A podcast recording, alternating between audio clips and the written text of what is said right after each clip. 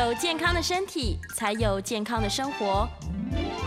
名医扣专业医师线上听诊，让你与健康零距离。听众朋友早安，这里是九八新闻台 FM 九八点一，欢迎您收听每个星期一到星期五上午十一点到十二点播出的名医扣节目。我是加医科宋燕人宋医师。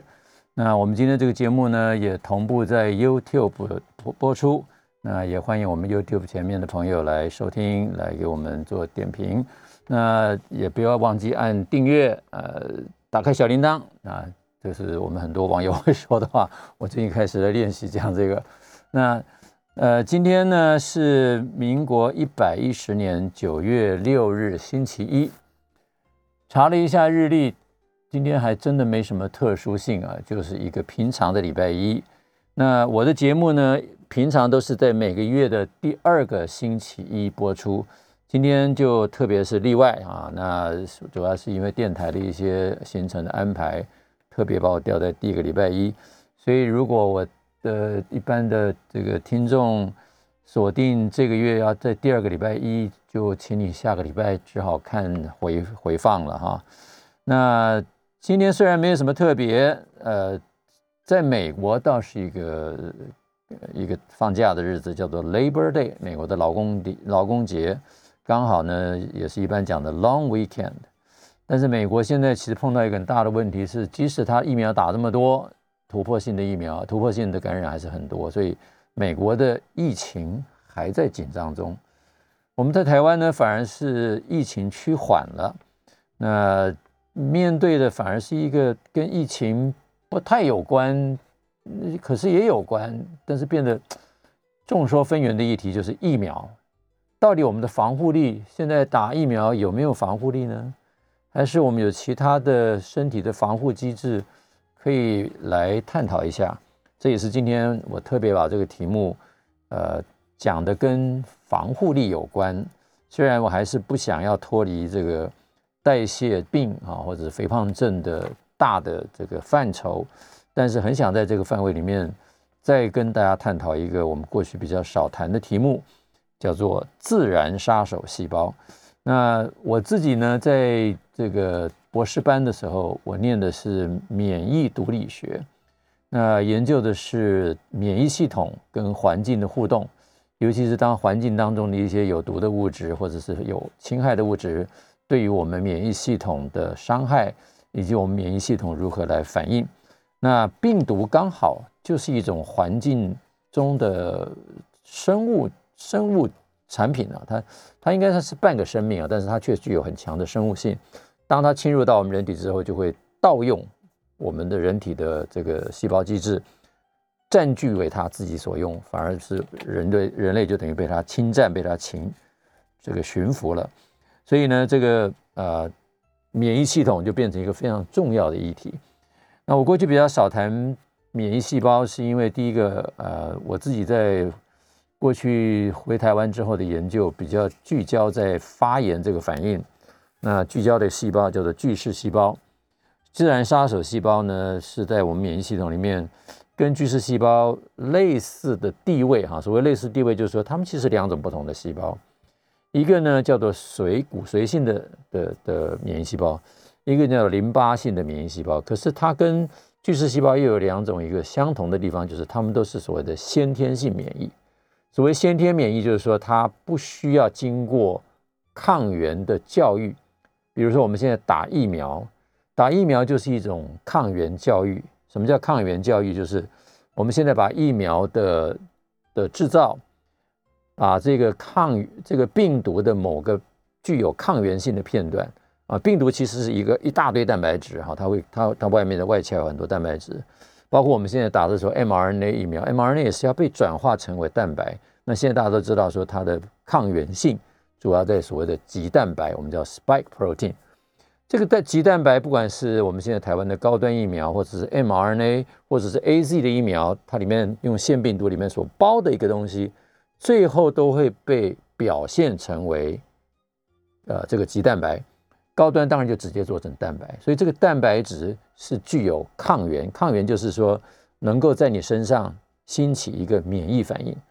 所以打进去之后，我们身上所辨识，我们的免疫细胞要去认识这个外来的抗原，这个叫做教育。它呢是一个叫做 adaptive immunity 啊，英文叫 adaptive，意思就是说它是一个适应性的反应，它是一个特异性的反应。我们希望我们的免疫系统经过这个教育之后，下一次这样同样的病毒、同样的抗原带有同样的蛋白质进到我们身体之后，我们身体的免疫反应就很迅速的动员兴起针对性、专一性的反应。可是相对于这个。病毒还没有在你身上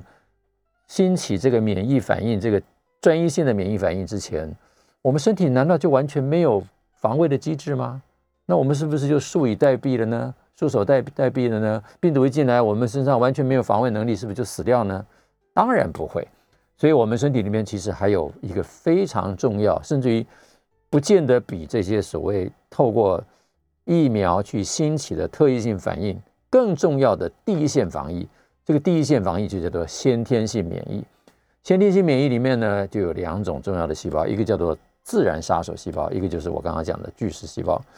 巨噬细胞通常是以吞吃这个抗原为主，就是它只要是不认得的，它把它吃掉。吃掉之后呢，巨噬细胞其实还做第二种重要的功能，就是它会把吃下去的抗原经过它内部的消化的程序，我们叫做。Antigen processing 就有点像我们处理菜一样，把这个抗原进来之后，它给它切切切，切完之后呢，它会找到一个我们身体不认得的抗原的这个部分，就是它知道这一段的这个核酸序列，或者是这一段的蛋白质序列、氨基酸序列，是我们身体不认得的，它属于非我族类，我们叫 non-self，非我自己，它就会在巨噬细胞的里面。经过它里面有一个很重要的分子，叫做 MHC Class Two，就是我们讲的第二型主要组织配合性抗原。讲了很多学术名词，主要的要告诉各位就是说，这个免疫细胞巨噬细胞呢，它是一个很特殊的，可以把这个抗原处理之后，它不但可以吞吃外来东西，它可以把抗原处理之后，呈现在细胞表面，把这个 MHC Class Two 跟这个抗原摆在一起，然后让我们的 T 细胞。就是我们现在要让细胞认要去教育的这个细胞去认识它，然后才引起这个细胞的认识，而造成所谓的 clonal expression 或者是 clonal selection，就是我会选猪，选择针对这个抗原反应比较适当的这一群 T 细胞，然后去给它扩大，慢慢的让它有记忆，当下一次抗原进来的时候，它就可以兴起这样的反应。这个是我们疫苗主要的作用。那么除了这个巨噬细胞之外，这样的抗原呈现细胞，现在我们知道还有一个更重要的叫做树状细胞或者树突状细胞，它长得就像这个八爪金龙一样，有很多的分支。这个很多的分支呢，就可以碰到抗原，然后把它呈现出来。那这样的一个分支细胞，它也包括像巨噬细胞跟这个啊树突细胞，都叫做抗原呈现细胞。所以它虽然是一个先天免疫，但是它连接到所谓的这个适应性的反应，或者后天免疫，或者叫做 adaptive immunity，可以负担这个免疫教育的功能。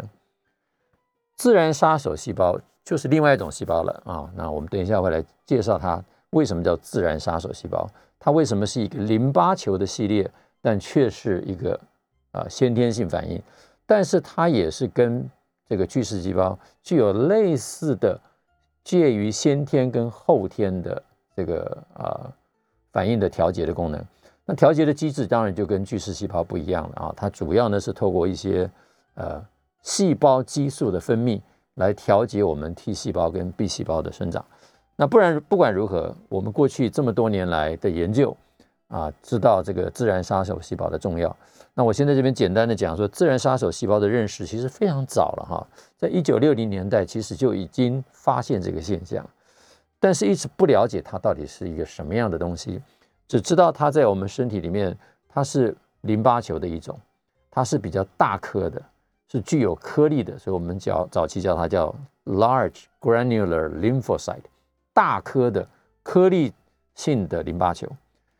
好，那我们就用这个题目来做引言啊。告诉各位说，其实这些年来的研究，陆陆续续的有一些研究人员在看我们身上发生肥胖的原因，除了饮食之外，生活之外，有没有其他的一些我们没有注意到的生理机制，是让我们现在这个它这个肥胖症治疗这么困难的原因？其中一个呢，就被认为是杀手细胞。但是杀手细胞、自然杀手细胞到底对肥胖症是一个好的还是不好的？也就是说，今天你的自然杀手细胞在身上，对于肥胖症，到底它是帮助你变得更容易控制体重，还是它是造成肥胖的元凶？它如果是帮助我们制控制体重，甚至于可以这个减缓糖尿病的的这个发展，那我们是不是应该想办法来加强自然杀手细胞的功能，让我们可以？避免肥胖，甚至于避免变成糖尿病。他如果是坏人，他如果是让我们变成更胖、更容易产生糖尿病，甚至于是造成糖尿病的原因，那我们是不是应该针对他来做某种调节？可是这里面又出现另外一个问题：他如果是一个天先先天的免疫细胞，我们现在来调控它或者压抑它，会不会造成像我们现在新冠疫疫情发展期间，它就变得无法面对感染了呢？啊，所以这是一个。很有趣的题目，那果然呢，就有一个啊文章出现了。这个文章呢，就是一个剑桥大学哈，呃，不是牛津大学的一个一个研究人员啊，他其实不是 faculty，他也不是教授，也不是副教授，他就是一个医生。那他在他们的一个大的研究群里面，这个研究群刚好现在全部都在做这个免疫学有关的一些研究，尤其是对于 COVID-19，那他就。针对最近另外一个学者发表的文章，关于 NK 细胞在 COVID-19 新冠疫肺炎当中，他所扮演的角色，到底是一个保护者或是一个敌人，做出了这样的评论。他所看到的文章是什么文章？是这篇文章啊。这篇文章呢的题目是叫做 “Natural Killer Cells”。Activation related to clinical outcome of COVID-19，这个题目看起来很中性啊，很中性的原因就是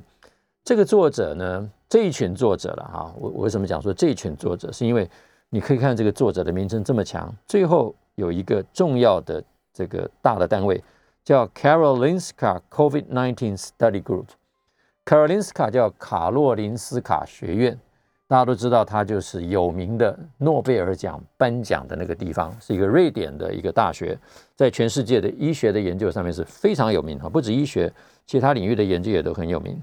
那么，这个 Karolinska COVID-19 Group，它就在瑞典呢，疫情最巅峰的那段时间，就提出了这样的一个研究计划。那等于是一个这个机构平常就准备在那边，他们研究能力非常的强。所以一旦碰到这个疫情的时候，他们就可以非常迅速的动员他们所有的研究资源，做了一个这样的一个非常仔细的研究。研究的时间不长，就是二零二零年的四月到五月，刚好是瑞典新冠疫情高峰的时候。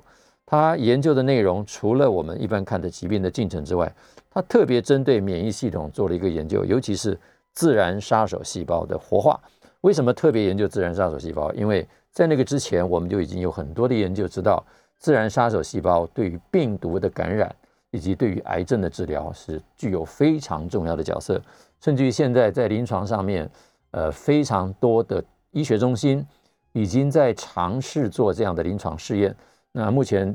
注册有案的临床试验，光是国外大概就有二三十个，正在进行各种杀手细胞的制剂。杀手细胞可以被呃，等一下我会跟大家再提到底怎么去制备。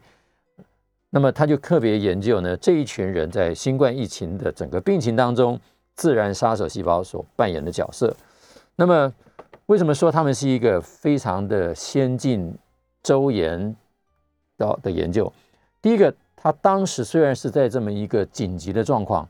但是他的研究的设计是非常严谨的。他抓他总共找了呃三十四十四十四个人哈，其中二十七个。有十个是所谓的中等度症状啊，中等度症状的人大概在住在病房里面 （regular ward）。那有一部分人是严重症状的，叫 severe，总共有十七人，这些人都住在 ICU 加护病房。那当然找了另外一群十七个人是健康的对照组，这些人的年龄呢大概是十八岁到七十八岁之间，那有症状的大概都是五到二十四天。重点是啊，他每一个人都做了一个非常精细的症状发生时期，这个黑色呢是发病日期或者症状被侦测的日期，然后接下来会有一些住院的日期，这个红色呢就是血液裁剪的日期，他尽量让每一个人在发病到裁剪到最后检查的时间都尽量同步，那每一个人的疾病的状态都做了非常多的分类，包括它的严重度。包括他有没有这个所谓的病毒血，他的年纪的分类、性别是体重，那他的最最佳的呼吸的状态，我们叫 peak oxygen mean，就是他们这个呃含血氧血氧中的能力浓度。最后他的 outcome 是活着还是死了？哈，大部分都活着，只有几个死掉。所以他的这个研究的结果，透过这样的方法，他把每一个做统计的人都仔细的研究。他们的 NK 细胞的各种能力，包括用了一个非常先进的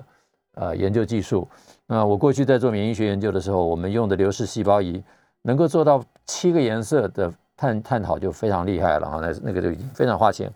他们用的叫做二十八色的流式细胞仪，也就是我同时可以看到二十八种不同的颜色，二代表二十八种不同的表面抗原或者是细胞内的抗原。这样的一个精细的染色方式，就可以对这个细胞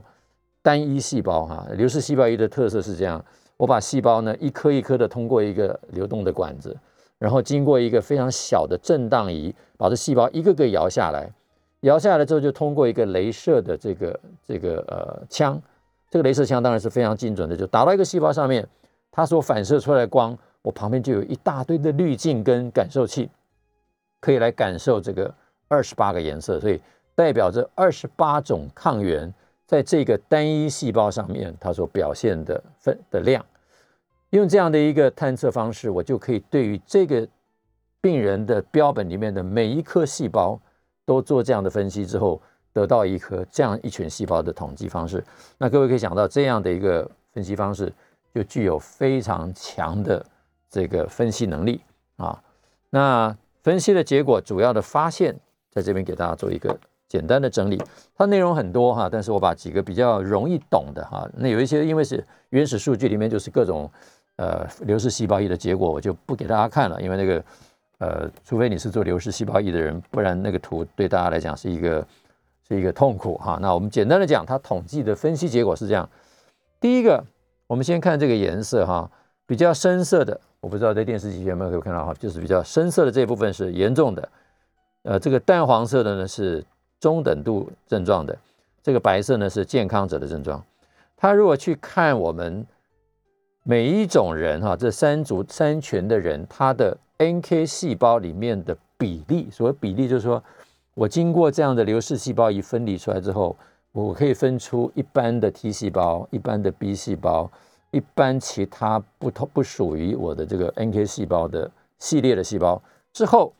我来看看 NK 细胞里面各种它的性状啊，NK 有好几个性状，包括 CD 十九的阴性，CD 五十八的亮的跟暗的，它分别代表不同性状。他就发现这些不同性状的 NK 细胞在三种病人身上比例并没有改变。注意啊，就是它的 NK 的组成是一样的，但是呢，他却发现第一个重大的现象就是。严重的病人，就疾病严重度越重的，它的总量越少，比例相同，总量减少，所以是一个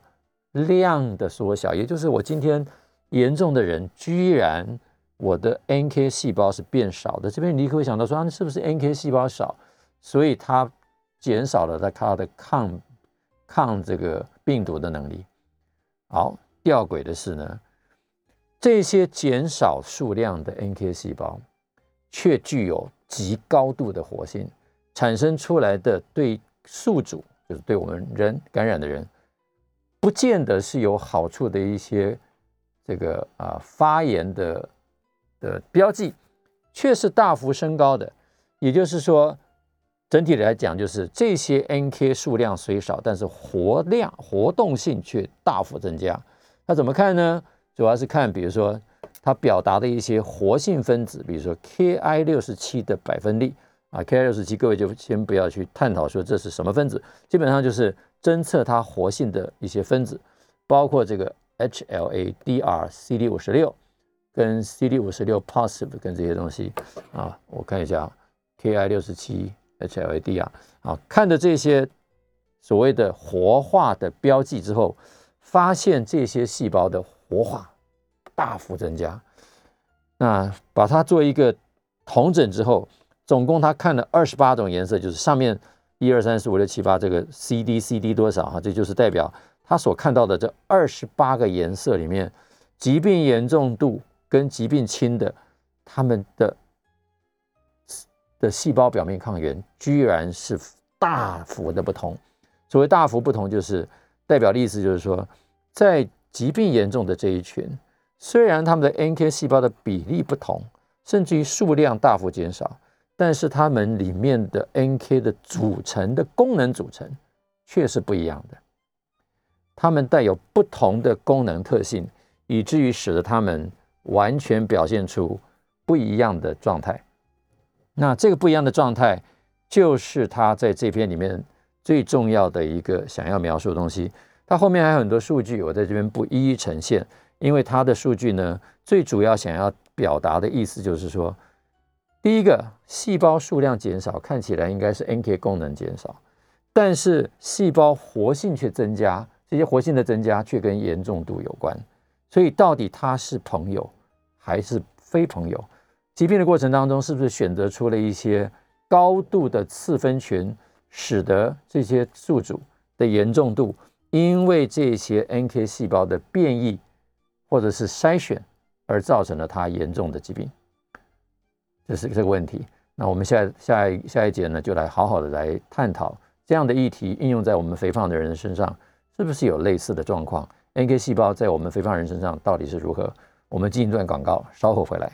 听众朋友早安，欢迎您回到 News 九 九八名医 Uncle 的现场。对不起啊，声音卡到了。那我是今天的主持人加医科宋燕人宋医师。那我们这个名医 Uncle 节目呢，是每个星期一到星期五上午十一点到十二点播出，同步也在 YouTube 直播。那欢迎有兴趣的朋友呢，啊，订阅按小铃铛，也帮我们按赞。那上一节呢，我们谈一个引言啊，用这个新冠疫情里面。自然杀手细胞扮演的角色，它到底是朋友还是敌人？来跟大家做一个啊抛砖引玉的的问题，让大家冲击一下脑力，思考一下这个现象。也就是说，我们过去都知道，像 SARS，甚至于像一百这一百年前的这个这个呃西班牙流感，包括到后来的几次重大的这些感染症啊，这些急性。上呼吸道的窘呼吸窘迫的病毒感染，都有一个思潮，认为说它真正发生的原因，为什么常常发生在，尤其是一九一八年的这个西班牙流感，年轻人死的比较多，都认为是免疫系统过度的反应，所以有一个说法叫做细胞激素的风暴，英文叫 cytokine storm 啊。那这个 cytokine storm 到底它的 cytokine 的来源是哪里？那很多人当然认为说，最会分泌 cytokine 的，会分泌细胞激素的。不外乎就是 T 细胞，但是自然杀手细胞也逐渐的浮现在台面上，是因为自然杀手细胞被认为是一个具有所谓的先天性免疫，它直接就可以攻击病毒。那这个攻击的病毒，当然让它站到舞台的中央，在病毒的免疫里面，它应该是占有非常重大的角色。它不需要像 T 细胞，经过被病毒感染之后，在它的细胞表面出所谓的跟 MHC。第一型的组织抗原配合性抗原结合后的这个片段才会被 T 细胞辨识。那甚至我们现在整个疫苗反应也是希望教育 T 细胞，将来只要有病毒进来有感染，我们的 T 细胞就可以认识它，认识它，一个是直接攻击这个被感染的细胞，或者是活化之后它变成所谓的帮助型的 T 细胞，它就会分泌很多让 B 细胞产生抗体的这群细胞能够能够呃。快速的增长，分泌的这个呃这一类的激素呢，就是这些呃这个所谓 IL two 这一类的激素哈。那但自然杀手细胞却是一个非常特殊的细胞，它跟淋巴球一样是属于淋巴球系列的。但是淋巴球我们一般都知道它是所谓特异性的免疫，或者我们叫后天免疫、适应性免疫是被教育的。自然杀手细胞却是跟巨噬细胞一样的一个，或者说跟这个嗜中性白血球一样，它是属于先天免疫的一部分，也就是它不需要被教育，它不需要认识特别的抗原，只要是我知道它是敌人，它就可以杀。那怎么样知道敌人呢？那我就简单的给了各位。呃，稍微回顾一下，也许很多人已经知道，这个自然杀手细胞是一个非常有特色的细胞，它是一个大的淋巴细胞，它表面上呢有两种讯号，这个讯号跟呃 T 细胞很不一样，T 细胞只有一个活化的讯号，那但是自然杀手细胞却有两个讯号在那边做平衡，来决定它是否要杀死这个标的细胞啊，它这里面有两个这个接受器。一个接受器是一个抑制型的接受器，我们叫 inhibitory 的这个 receptor，那有时候会叫做啊这个 killer 的 immunoglobulin receptor 哈，就是呃杀手的一个呃这个跟免疫球蛋白有关的一个抑制细胞啊，我们叫 KIR 之类的东西，就是抑制型的。也就是说，这个讯号存在的时候，它通常代表的是不要杀人家，这个是自己人。可是它也有一个所谓的 activating receptor，是一个活化的接受器。当这个讯号存在的时候，它就代表一个活化的讯号，是一个杀的讯号。通常这两个讯号在我们健康的细胞里面其实都是并存的。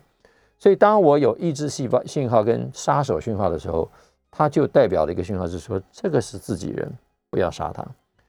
可是呢，当这个被病毒感染的细胞，或者是肿瘤细胞，病毒感染了这个细胞之后，这个病毒也很聪明，它希望它不要被宿主认识，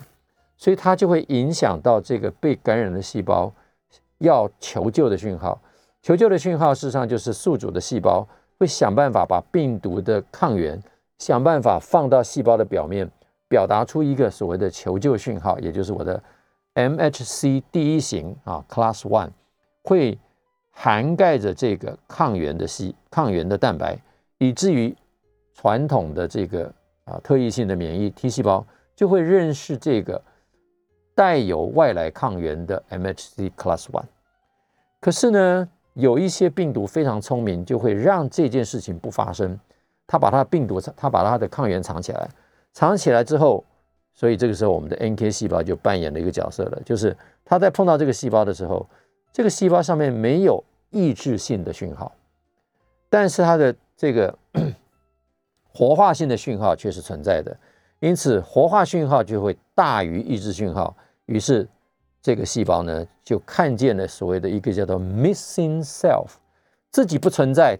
标示自己是自己人的那个讯号不存在，不要杀我的这个抑制性讯号不存在的时候，活化的就是这个杀的讯号，于是它就会把这个细胞干掉。干掉的方法呢，就是分泌一些。具有让这个细胞被溶解的一些分子，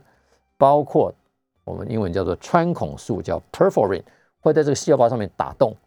第二个呢，就是分泌一些消化的酵素进入到这个细胞，这个是从它颗粒分泌出来的，所以叫做 granzyme，granular enzymes。这个 granzyme 呢，就会进入到这个标的细胞里面，引起这个细胞一个很有趣的反应，叫做自杀反应。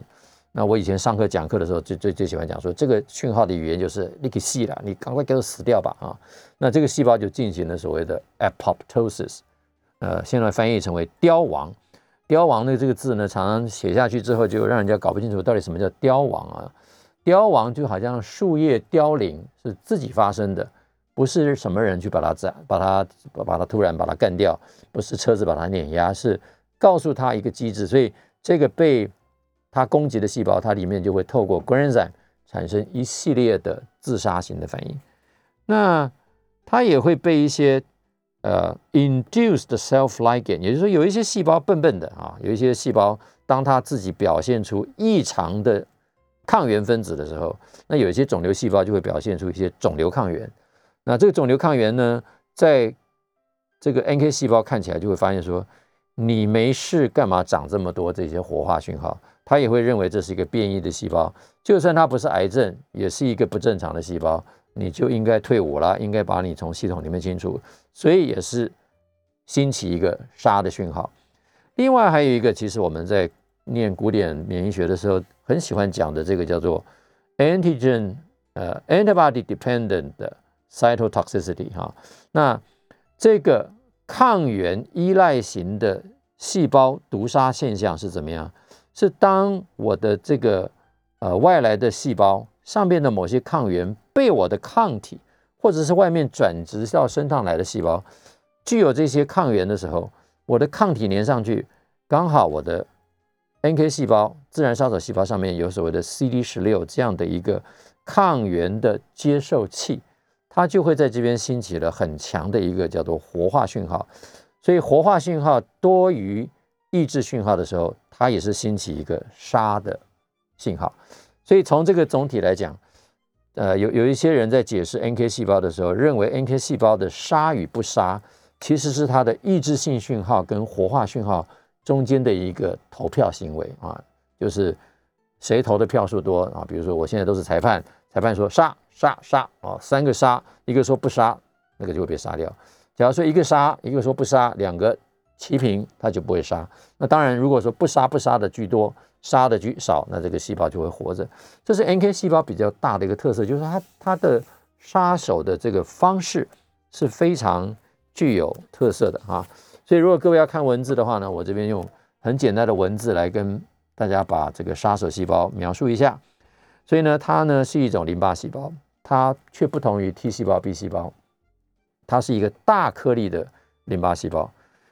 那它具有多少呢？大概在所有淋巴细胞里面占有，有些说法是占百分之五到百分之十，那有些估计是百分之十到十五。那总之呢，其实各个实验室的研究能力跟每一个人身上所表现出来的状态。呃，大概在这个五到十五 percent 的范围，也就是淋巴球大概占正常人的血液白血球里面的百分之三十五到四十。这百分之三十五到四十的淋巴球里面，也有百分之十到十五或者五到十五是所谓这种大颗粒的啊 LGL。那它具有呢这个大部分的 T 细胞、B 细胞共同有的这个抗原啊，表面抗原叫 CD 三，它却是阴性的。它有另外一个抗原 CD 五十六是阳性的，那阳性有亮跟不亮两种哈。Anyways，这就是我们现在在临床上面啊，或者在实验室里面可以有效的运用这样的一个细胞表面抗原的表现，来区分到底它是一个什么样的细胞哈。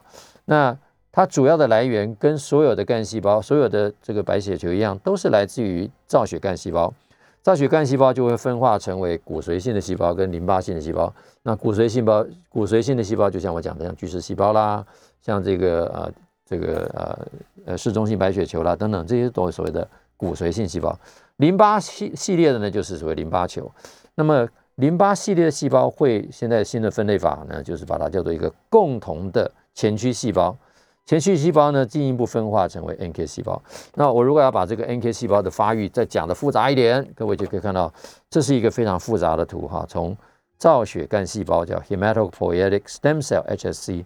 变成了淋巴细胞的共同始祖。淋巴细胞的共同始祖呢，它是一个多潜能的，上面有这些的分子标记，最后再变成一个共同的淋巴球的前驱细胞，就会一些分泌成为这些啊。B cell、T cell 啊等等哈，或者是这个 immune 的 lympho cell 啊，那这些细胞具有这些抗原，可是另外一组细胞就走这条路，分分化成为 NK 细胞。我知道这个大家听起来很无聊，主要主要的目的是想要跟大家讲，这是一个复杂的选值分化的过程。那在我们进下一段广告之前，我赶快把今天的主题稍微跟大家提一下。那其实就有很多的报道，对于 NK 细胞在肥胖的人身上所扮演的角色。我讲完这个题目呢，我们就先进一段广告。这个题目就告诉各位说，肥胖其实可以导致脂肪细胞的压力，而这个压力的细胞就会活化自然杀手细胞，导致发炎及胰岛素阻抗。我特地打一个问号，是这样，这里面充满了有趣的发现，但是却充满了值得探讨的问题。这个问题。就影响到我们对 NK 细胞的角色的认识。那我们也是一样，先进一段广告，稍后再来跟大家分享 NK 细胞到底是好还是坏。听众朋友早安，欢迎你回到九八新闻台名医 Uncle 节目的现场。那我是加医科宋彦仁宋医师。那我们今天谈的题目呢是自然杀手细胞与肥胖，甚至我还想把这个题目在扩展中跟糖尿病，它到底是敌人还是朋友？那这个题目呢，从新冠疫情的自然杀手细胞所扮演的角色。就已经让很多的科学家非常困惑了哈，就是发现自然杀手细胞的数量是减少的，理论上你认为它应该是重要的，可是这个减少的杀手细胞却大量的分泌了这些细胞激素，却对宿主的严重度发生了重大的影响。所以从这角度来看，又好像是说这个过程当中留下来的自然杀手细胞确实对身体造成不良的影响。那到底我们应该怎么样去面对自然杀手细胞？而这个过程当中，你也可以看到，在台湾的疫情发展的的过程，有几家医学中心碰到重症的病人，尝试用 NK 细胞来治疗，却达到很好的治疗效果。那到底 NK 是好还是不好，就变成一个值得大家探讨的问题。NK 可不可以用来作为治疗，还是在这个这个节骨眼儿，假如 NK 是不好的，那你根本就应该要想办法把 NK 干掉。那把 NK 干掉，是不是可以让疾病变好，就变成一个有趣的实验话题？那我今天用的这篇文章就是要给各位探讨这样的一个有趣的研究发现。这个研究主要是用老鼠啊，因为老鼠可以做的比较精细。但是发表的文献是非常好的，是 Nature Immunology。各位知道 Nature 自然是英国的一个期刊社，他所出的一系列的期刊，从早期单纯的 Nature 到后来有所谓的 Nature Cell、Nature Immunology、Nature Metabolism，这些只要是他的 Nature 系列的。大概都变成该领域数一数二的顶尖期刊，因此能够发表在这个期刊上面的论文，尤其像这样的一个大论文，大概都是研究方法非常精细，而且研究结果是值得大家重视的哈。那无论如何，它的题目叫做 “NK cells link obesity-induced adipose stress to inflammation and insulin resistance”。翻译成中文就是 NK 细胞连接了啊，就是要把它关联在一起。由于肥胖所造成的 adipose stress，这句话值得深思啊。你知道这个作者在选这个题目的时候，他不是只讲 obesity。我们有时候把肥胖当做就是一个状态，这就是病。他却认为呢，obesity 事实上是一个过程，这个过程会引起我们的脂肪组织的压力。也就是说，脂肪组织是我们正常人平常就该有的一部分。我们的皮下脂肪本来就是正常的储存构造，可是当它太胖太大的时候，我们这个脂肪组织就变成生病的脂肪组织，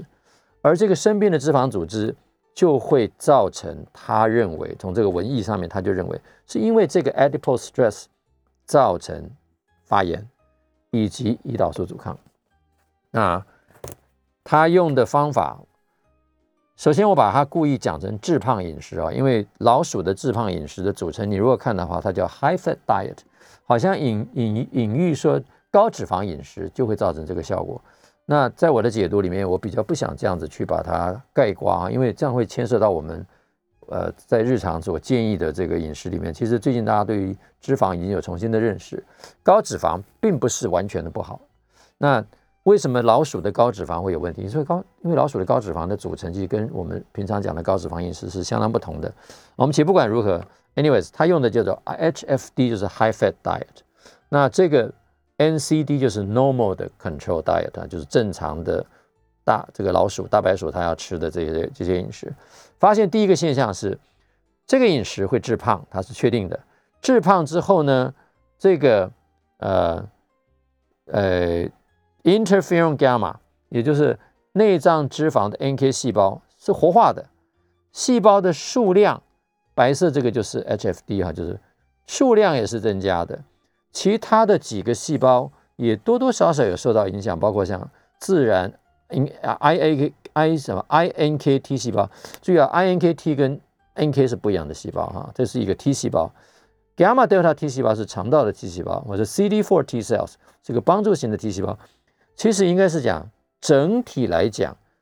这个肥胖会引起我们全系列的免疫细胞都增加，数量的增加，但是增加最明显的比例最高的是 NK 细胞，啊，这也是另外一个呃看的东西，就是 NK 细胞完了之后，他看在脂肪组织内，尤其是内脏脂肪啊，注意看，它特别谈的是 VAT，叫 Visceral Adipose Tissue，这里面的内脏脂肪里面，NK 细胞跟巨噬细胞这些发炎细胞会因为肥胖而大幅的增加。这个大幅的增加，接下来他就要问，增加之后，它对于血糖有什么影响？对于胰岛素阻抗有什么影响？这边要注意看的就是，这里面是 cell number 啊，NK 细胞的增加，增加之后呢，接下来看这下面哈，有些有些东西我就呃跳过去了。这里面呢，主要要讲的是呃时间的变化，也就是说，随着我的 High fat diet，这个是 high fat diet，这个是正常的细胞。随着我喂食的时间越长，NK 细胞的差距就越大。那甚至于他把它做到十二周之后，持续的这个变化，也就是说这个时间可以持续的很久。你吃的致肥食物越长，你的 NK 细胞活化的速度就越长。那包括其他的巨噬细胞的量啊，包括呃其他 T 细胞的量。这些免疫细胞几乎都会受到影响，而其中影响最大的是这个 NK 细胞，而这些细胞最终呢，却有一个很重大的效应，就是它会使得它活化。也就是今天我这一组用呃这个致肥饮食哦，我特别不要讲它是 high fat diet，就是致肥饮食导致的肥胖之后，它所分泌的 interferon gamma 叫叫做伽马干扰素，代表它的活化的一个分子。会增加，这个增加之后呢，会使得我们的巨噬细胞会往一个发炎性的巨噬细胞的偏移哈，这个叫 M1 的 macrophage，就是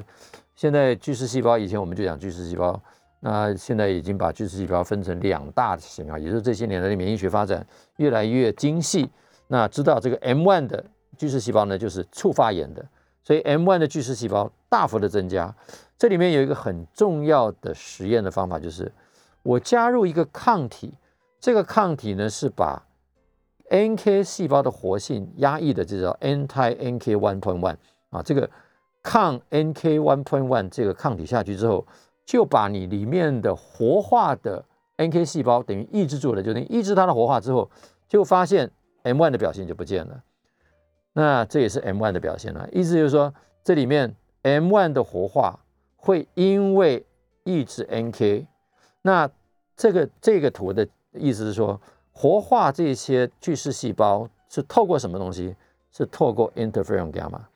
所以从这边来，这是一个逻辑的推演啊。第一个，致肥食物造成 interferon gamma 增加，然后抑制 NK 细胞可以减少 M1 的增加，抑制了 interferon gamma 也可以减少 M1 的增加。不但如此，最后这是这个大重点。胰岛素的分泌，胰岛素阻抗的人或者是老鼠，胰岛素会大量分泌，所以你看，当用致肥饮食下去之后，它就会大量的增加它的胰岛素的分泌，而用了抗 NK one 的时候就抑制了它，也就是说，你抑制了 NK 的活化，似乎就可以抑制了 interferon gamma，就是干扰素的分泌，也可以抑制了 M one 这个巨噬细胞的分化，就是发炎细胞的分化。最后也可以减少胰岛素的分泌，似乎就隐含着说，发炎这件事情，尤其是 NK 细胞所导致的在腹内脂肪、内脏脂肪所造成的发炎，是非常重要的发炎因子。啊，因为我们的时间不多，我很快的跳过去。那这里面的一切的细的实验，都是利用这样的一个抑制剂的方法，就是我用一个抗 NK 的抗体，让 NK 的活性降低，来证明在这个内脏脂肪里面的 NK 细胞是能够负担，或者说呃具有这个这个绝对性的角色，来造成血糖的耐受不良，造成胰岛素的增加，造成这个是胰岛素下面打下胰岛素之后，它的讯息传导，造成讯息传导的受阻，也就是胰岛素阻抗受器受阻，所以这个讯号呃这个这个这个。data 有点点需要深思，就是说，这个 PAKT 是胰岛素接受到讯号之后，它在细胞内的一个信息传导。如果胰岛素没有阻抗，信息传导就是高的；胰岛素有阻抗，信息传导就是低的。那我用 NK one point one 的抑制剂把它抑制完了之后，它的发展就是好的。好，那今天这个赶快就来做个结论了哈，因为实在是我要讲的东西有点多，哎，我没想到今天二十章可以讲这么久，那我赶快给各位做一个结论，就是呢，NK 角色仍然要继续决定，那这个就留在画面上了，因为时间我们设定在四十分，所以我们今天就很快的跟大家解。